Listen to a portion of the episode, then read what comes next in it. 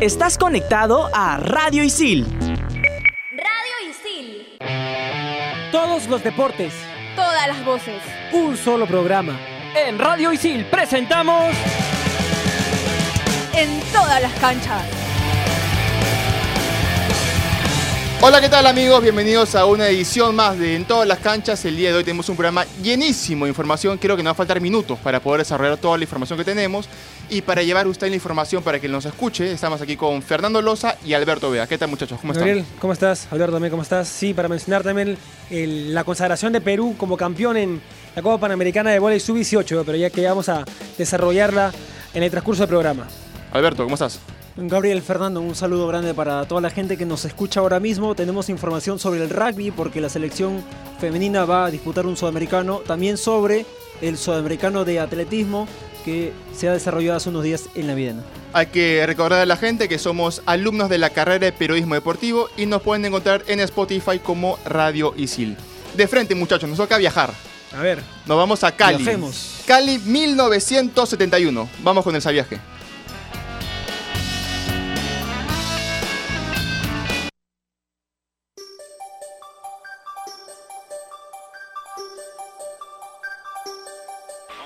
¿Sabías que en los Juegos Panamericanos de Cali 1971 las disciplinas de judo y tenis no fueron incluidas por única vez en su historia hasta la actualidad? En esta cita deportiva, la delegación peruana estuvo integrada por 83 deportistas. Ellos llegaron a obtener 5 medallas para nuestro país, una de plata en vóley femenino y 4 de bronce en atletismo ganadas por Fernando Acevedo en los 400 metros planos, Luis Arbulú en salto alto, Augusto González en los 200 metros mariposa y Miguel Zambrano en lucha.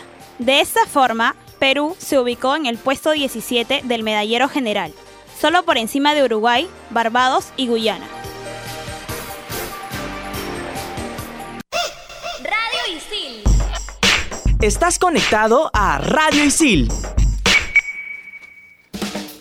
Ahí estaba el Sabías que sobre los Juegos Panamericanos de Cali, unos juegos donde, como bien decía el Sabías que, no estuvo ni judo ni tenis. Gracias a Dios para nosotros, este Panamericano de Lima, sí está judo, sí está tenis, y creo yo, confío ciegamente que más de cinco medallas vamos a traer. el presidente ¿no? de, de la, de la Federación de, de Judo, que el judo era el, el deporte que nos iba a traer muchas alegrías. Vamos a ver si, si, se, logra, si se logra esto, ¿no? Pero vamos de, de frente ya a meternos a la información de lleno, ¿ah? Porque en voleibol, Perú conquistó la Copa Panamericana Sub-18. Sí, buenas noticias para, para el voleibol nacional. Eh, se, conquistó la, la Copa Panamericana Sub-18 en un campeonato que no empezó, no empezó bien para las, para las dirigidas por Natera Málaga, porque los primeros encuentros cayeron en los dos partidos contra Cuba y contra, contra Puerto Rico. Luego ya se pudieron reponer. Perú compartió grupo con Cuba, con, eh, con Puerto Rico y con Guatemala. Pierde los dos primeros partidos con Cuba y con, con Puerto Rico. Con Guatemala logra la victoria y eso le permite acceder ya a los cuartos de final donde se enfrenta a República Sí. Dominicana, como Ah, mencionaba a Alberto. La, la selección peruana que pierde con Puerto Rico en la fase de grupos y le gana a Puerto y Rico le gana a Puerto Rico en, en la final. en la final. final. Se, se repone de, de esa derrota y también tiene que vencer a México, que es el, el- el- el- el local. Eh, México, el, el campeonato se desarrolló en México. Perú re- re- revierte el marcador porque estaba perdiendo 2 a 1. Tiene la capacidad de reacción para poder ganar ese, ese encuentro y, acceder a la final. Y ya en la final, como mencionaba Gabriel, pudo vencer a, Puerto Rico con, con quien había caído en la fase de grupos y logra el campeonato de la Copa Panamericana. Y bueno, hace unas semanas en realidad, precisamente eh, en el Bonilla se había realizado la Copa Panamericana donde Natalia Málaga era la entrenadora de la Sub-20. Posterior a eso viaja con algunas chicas de la misma categoría de la Sub-20 con algunas que son de la Sub-18 para poder completar el grupo para que finalmente la selección alterna de la Sub-20 pueda disputar el cuadrangular que se que se jugó eh, allá en el Callao, donde no, no, no, no logramos una buena actuación. Allá en el Callao, pero sí eh, hemos logrado campeonar en, en México. Sí, Alberto mencionaba a Natalia Málaga y este es el tercer título internacional de Natalia Málaga Es con la selección peruana.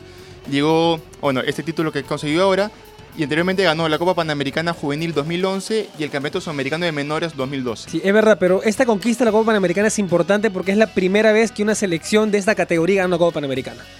Así es. Y otra, otra alegría más para, para Perú fue las cinco medallas que consiguió en el Sudamericano de Atletismo, Alberto. Cierto, la selección, la delegación peruana consiguió cinco medallas en el Sudamericano de Atletismo que se desarrolló hace unos días en la Videna. Luz Miri Rojas, por ejemplo, es una de ellas. 15 minutos 46 segundos 27 centésimas en 5 kilómetros. Marco Vilca también en 800 metros planos, 1 minuto 48 segundos 06 centésimas. Eh, Luis Henry Campos también es lo mismo, que consiguió la medalla de bronce, pero en los 20 kilómetros su especialidad de Luis Henry Campos en realidad es 50 kilómetros.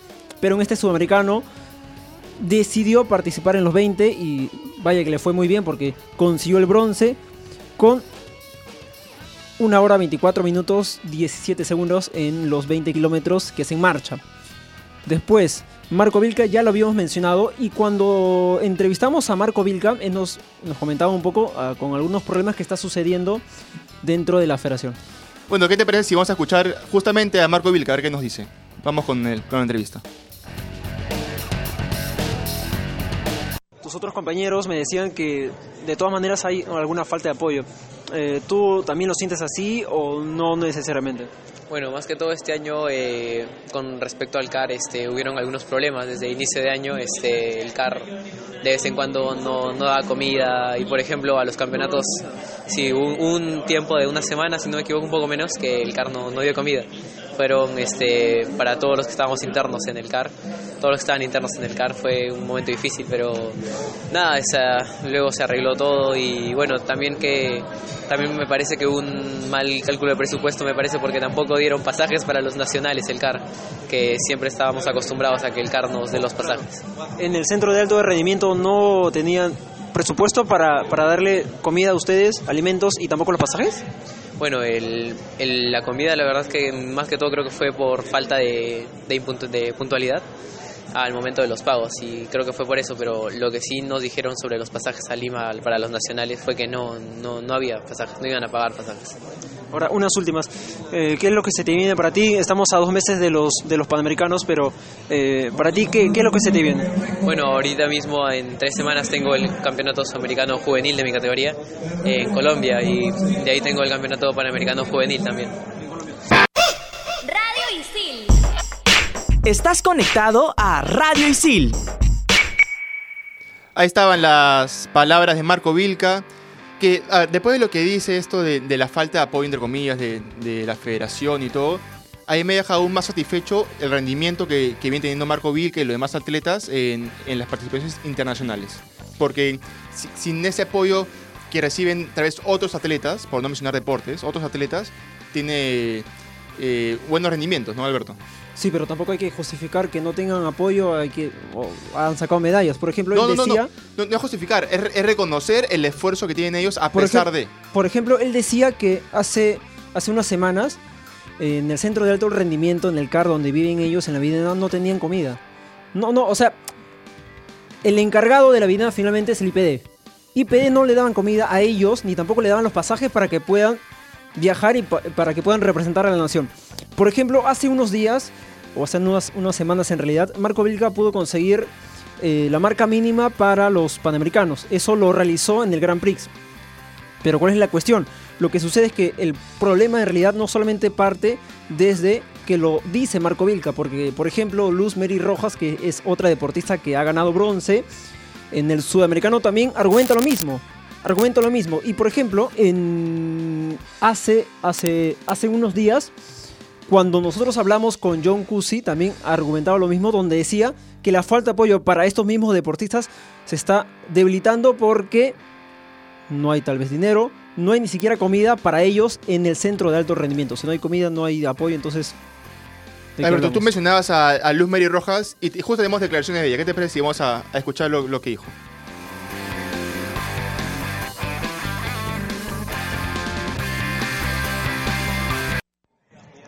Bueno, felicitaciones a ti por, por la medalla. Eh, cuéntame un poquito cómo fue el transcurso de la carrera y entiendo que estás muy feliz por lo noto en tu, en tu sonrisa, en tu mirada. Bueno, agradecerle por la entrevista. Este, bueno, la carrera fue muy dura. Eh, bueno, se definió en los últimos este, 400. Bueno, por el tercer lugar muy contenta, pero la opción era que yo ganara, ¿no? Para ir así al mundial, pero no se dio, ¿no? Solamente vamos a estar mejorando, ya que se viene la, la carrera más importante que son los panamericanos. Has estado muy cerca del oro y a la vez también has estado muy cerca del mundial, precisamente hacías mención de ello. Eh, ¿Qué tan complicado pudo haber resultado esa carrera? Porque has estado ahí nomás, segundos, para, para poder conseguir el primer lugar. Sí, estaban ahí a segundos, por poco nada más escaparon, ¿no? Y bueno, corregir algunas, este, mm, algunas técnicas que quizás no, no le hemos tomado en cuenta y bueno, como le digo, hay que seguir mejorando.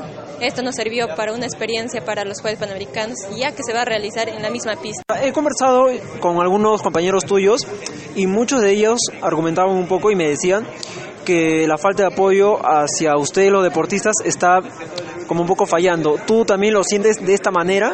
Que no reciben la misma, el mismo apoyo de forma grupal o de forma individual en tu caso? Bueno, sí. Eh, el apoyo es un poco este, que no le están dejando ¿no? al lado. ¿no?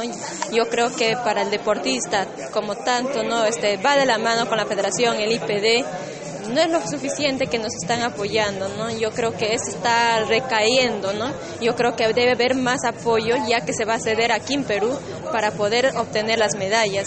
Y si seguimos así, creo que va a ser un poco muy más mm, difícil, ¿no? De lograr las medallas. Entonces, yo creo que yo quiero pedir a la federación y a las empresas privadas que apuesten en AI para nosotros. Yo sé que hay muchos talentos que se están viniendo, entonces, para no recaer en esto, este, que nos sigan apoyando, que apuestan por nosotros para poder lograr ir de la mano como un grupo que es como debe ser, ¿no? En el... Estás conectado a Radio Isil. Radio Isil. Ahí estaban las declaraciones de Lumey Rojas que consiguió el bronce en marcha, Alberto. Cierto, decía también lo mismo que veníamos hablando hace instantes, donde tendría que resolver problemas porque hace un mes, por ejemplo, hubo también una cuestión con una deportista, con una garrochista, Nicole Hein, donde ella se lesionó. La federación no le pagó su recuperación, ella misma se lo pagó. Estuvo un mes de, de baja, recién ha vuelto en este sudamericano. Es garrochista. Ahí está. Y es raro, ¿no? Porque hay estas cosas, pero también hay las otras, porque, por ejemplo, para este sudamericano se instaló una pista atlética de primer nivel, o sea, al nivel de, de los Juegos Panamericanos y los Juegos eh, Olímpicos, ¿no? O sea, es prácticamente la, la, misma pista, es una pista de nueve carriles que se va a utilizar también en, que se utilizó en, en, Tokio, en, perdón, en, Londres y se va a utilizar en Tokio. Ahora, Alberto, ¿cómo viste la organización en este evento tomando en cuenta que iba a ser como un test para los Juegos Panamericanos, ¿no? La, la fluidez del, del evento. Eh, bueno, en la organización me parece que estuvo bien. Es más, los mismos deportistas cuando le preguntaba y cuando le consultaba como, cómo se sentían ellos al momento de poder correr, eh, argumentaban e indicaban que de la mejor manera como se han sentido en otros campeonatos. La pista no, no hay ningún tipo de problemas. Eh, el tema del estadio, el acceso, me parece que está todo bien. No, por lo menos yo no detecté que haya ninguna dificultad para poder desplazarse, ni siquiera para, para poder ir a tribunas. Así que me parece que está todo bien en el nuevo estadio Atlético de la Línea. ¿Qué tal, qué, qué tal el estadio? Es grande, es mucho mejor de lo que estaba hace unos meses, el año pasado por ejemplo. Eh, lo que sí me llamó un poco la atención es que en el día de la inauguración, el día viernes, el primer día de competencias, había mucha lluvia.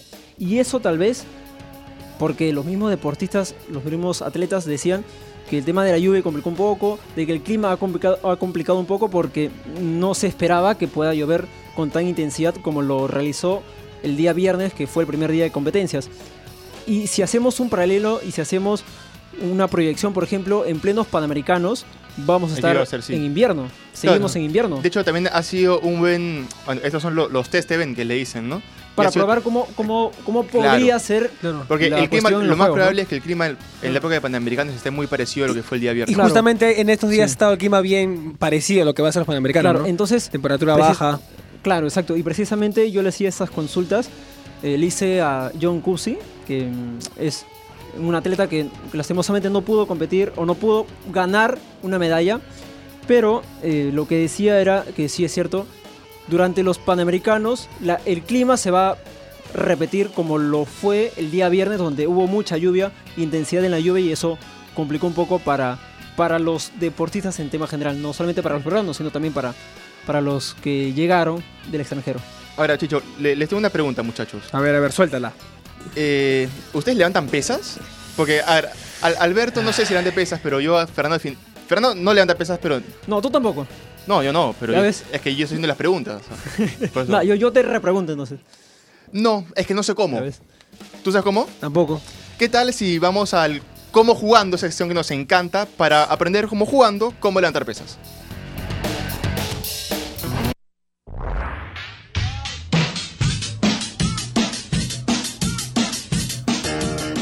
Hola, mi nombre es Ramón Valverde Acosta. Fui campeón sudamericano en el año 82 y 83 en la disciplina de levantamiento de pesas.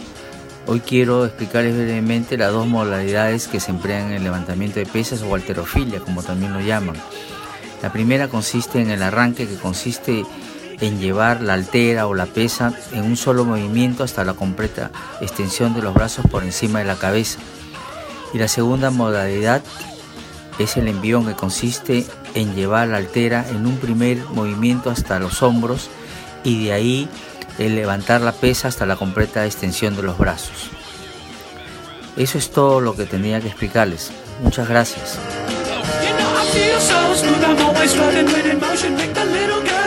Ahí está, ahora hemos aprendido un poquito cómo levantar pesas y qué lujo que lo haga el campeón sudamericano del 82 y 83. O sea, no, no es poca cosa tampoco. ¿Tú, Alberto? También, también. Sí, hay que hacer ejercicio también. Ay, ay, ay. Estamos Ahora acerca sí. de los panamericanos. Ahora sí, ahora no, sí. ahora sí. No, siempre lo he hecho. Levantar Ah, pesas ahí la dejo, no. ahí la dejo. No, no. Pero Claro, es que lo como- que podría hacer, sí. sí. ¿Tú Como- lo harías? Como Fernando dice que corre en el pentagonito. Fernando, ya- eh, Fernando Garavil, ¿tú lo harías? Sí, claro. Tú, Fernando. Totalmente Ya, dispuesto. si, si ustedes se, se apuntan, yo también, pues. Ya, si tú corres en el pentagonito, yo, yo también corro y también levanto pesas. Ay, ay, ay. Ah, ay. ya. Se, se fue con todo, Alberto. ¿En serio? Como en proyectos, como en Se proyectos. fue con todo. Eh, Es que ese No, por lo menos yo avanzo. Ese, ese es Alberto Vega. nada. Ese es Alberto Vega. El, el muchacho que se va con todo. Con todo, con todo. Sí.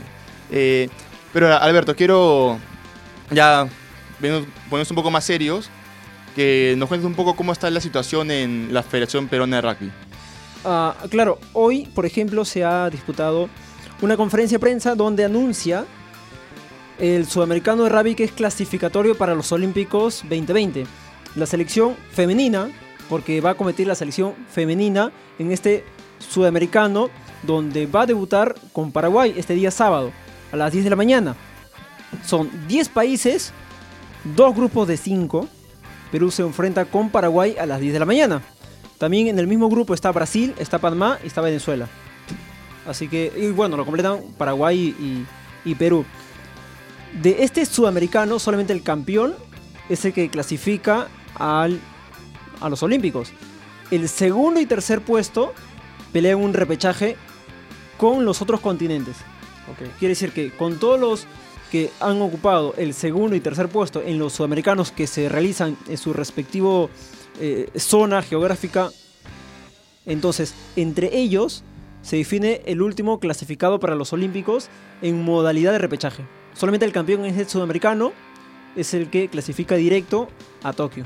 Eh, eh, Eso con lo que respecta a la clasificación a Tokio 2020. Pero, claro, si, a Tokio 2020. pero si hablamos de, de Lima Olímpicos. 2019, esta es la selección que va a participar también en los La Panamericanos. femenina sí participa porque está en el ranking sudamericano superior. Es decir, está en el cuarto, en el tercer lugar. De los cuatro que van eh, a los panamericanos, Perú está en el tercer lugar.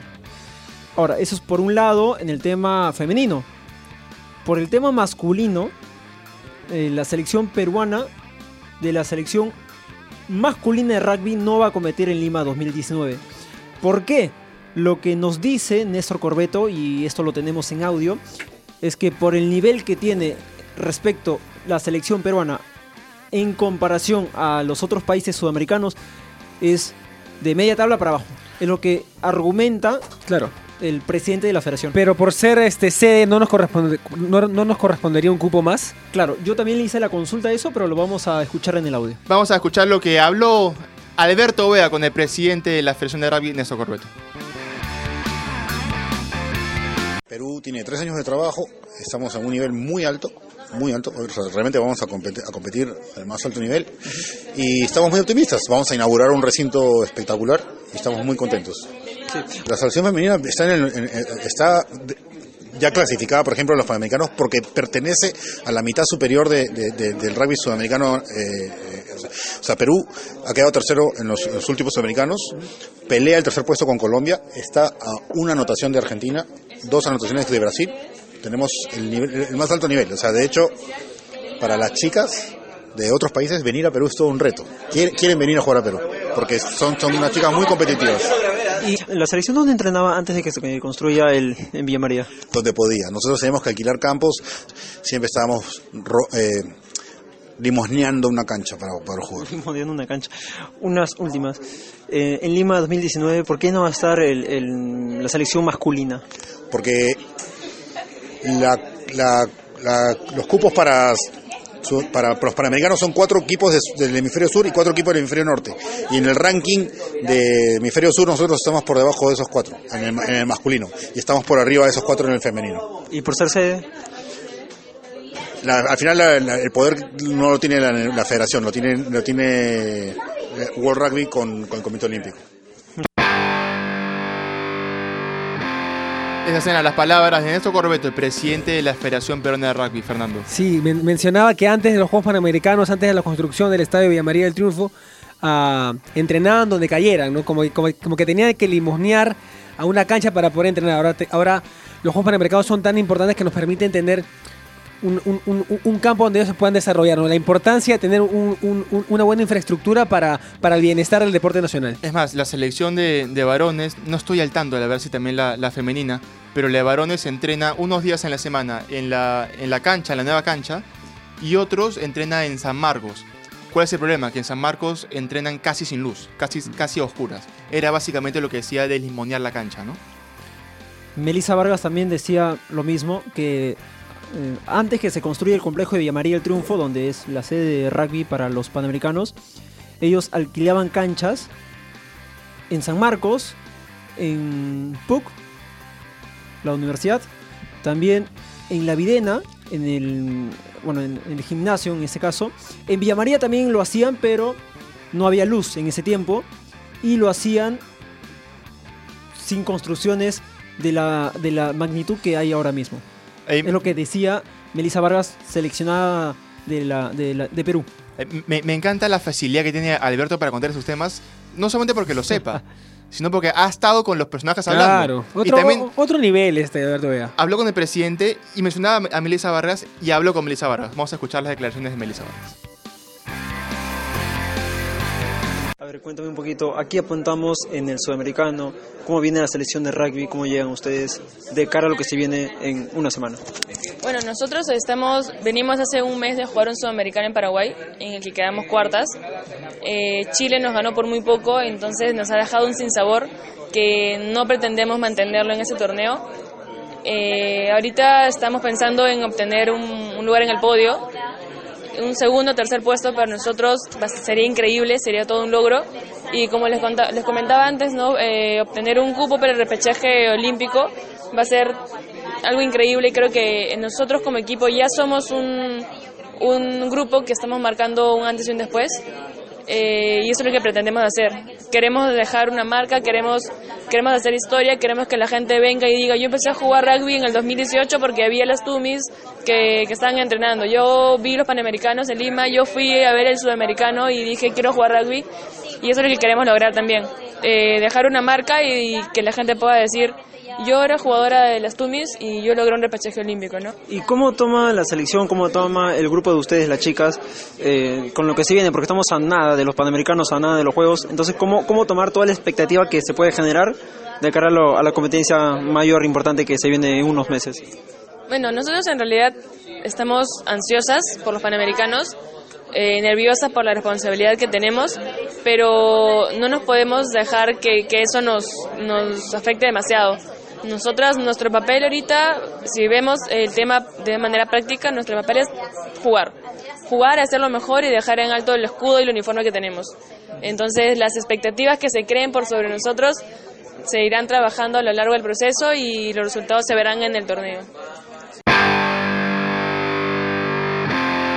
Ahí estaban las declaraciones de Melissa Vargas, jugadora del- de la selección de rugby, que decía que estaba entusiasmada y con una mucha responsabilidad por lo que venían los panamericanos y creo yo que ese es el sen- sentimiento que tenemos todos, ¿no? Entusiasmados por lo que se viene y responsabilidad por más que alguno nos compete de, de cómo vamos a quedar nosotros frente al mundo.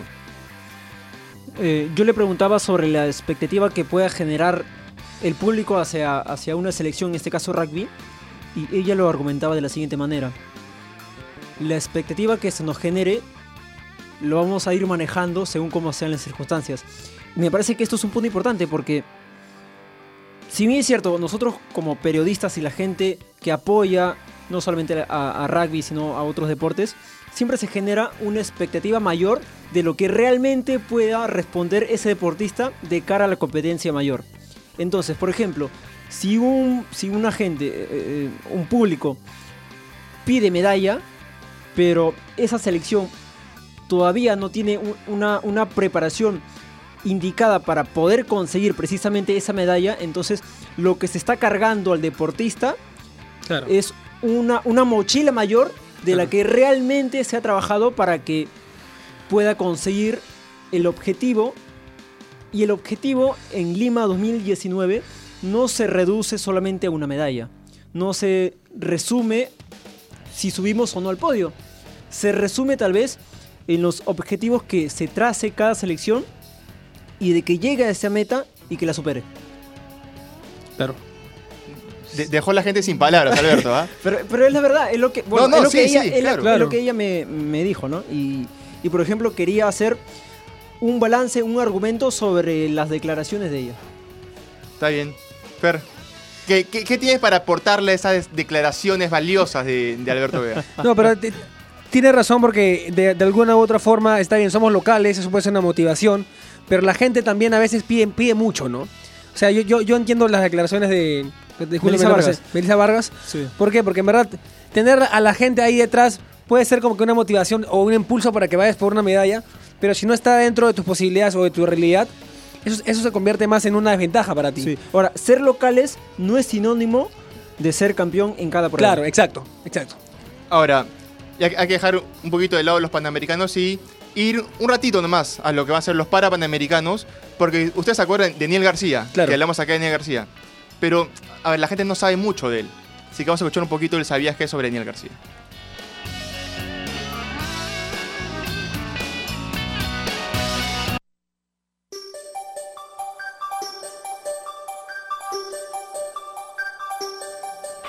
¿Sabías que? Nian García Treles es un atleta peruano paralímpico de para powerlifting. García se ha convertido en un deportista de alta competencia y está dentro de los 10 mejores del mundo. En el 2018 participó en el Mundial para Powerlifting en Colombia, en donde obtuvo la medalla de bronce y la marca en 130 kilos, que le sirvió para clasificar a los Parapanamericanos Lima 2019. Ha sido ocho veces campeón nacional de levantamiento de potencia en modalidad fuerza en banca, ocho veces campeón sudamericano de levantamiento de potencia en la misma modalidad. Y además fue octavo lugar en el Campeonato Mundial de Powerlifting 2018 en París.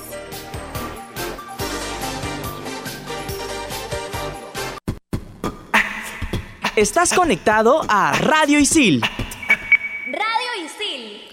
Ese era el sabías que sobre Niel García, eh, una figura del, del levantamiento de pesas del para powerlifting en el país.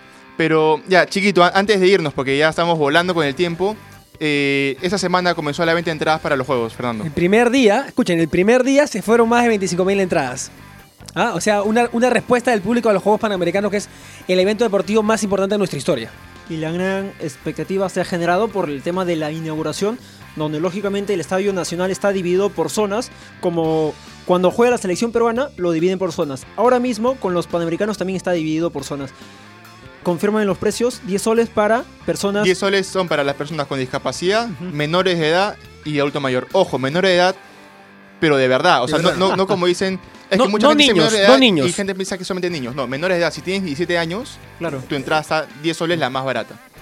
La Y, importancia, eh, que, la- que- que la gente haya entendido que, que la magnitud de este evento, ¿no? Porque es eh, récord histórico en ventas de entradas en eventos deportivos para los Juegos Panamericanos. Y a a ver, decía que está a 10 soles la, la más barata para los casos que comenté. Y para nosotros, digamos que no somos ni menores de edad ni, ni, ni adultos mayores, está a 20 soles. Precio accesible. Es- están baratísimas las entradas. Ojalá, están baratísimas, ¿eh? ojalá que se vendan la misma cantidad de entradas para todos los eventos. Porque no solamente Sí. va a ser un día. No, claro. Es un mes. Y, se- y según lo, lo que informaron, Ah, las entradas que más se vendieron fue para la final de, de básquet, ¿ah? que se va a desarrollar en el, en el Eduardo Vivos. Y precisamente la selección de básquet Sí, no va a competir. sí. Así que eso ya lo hemos ampliado aquí en, en todas las canchas desde hace meses.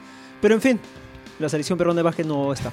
El chi- el chino se ríe porque a Alberto le das pie y se va y se va y se va. Bueno, muchachos, no tengo para más. Se acabó esta edición de todas las canchas, pero nos reencontramos en la próxima edición con más información. Hasta luego.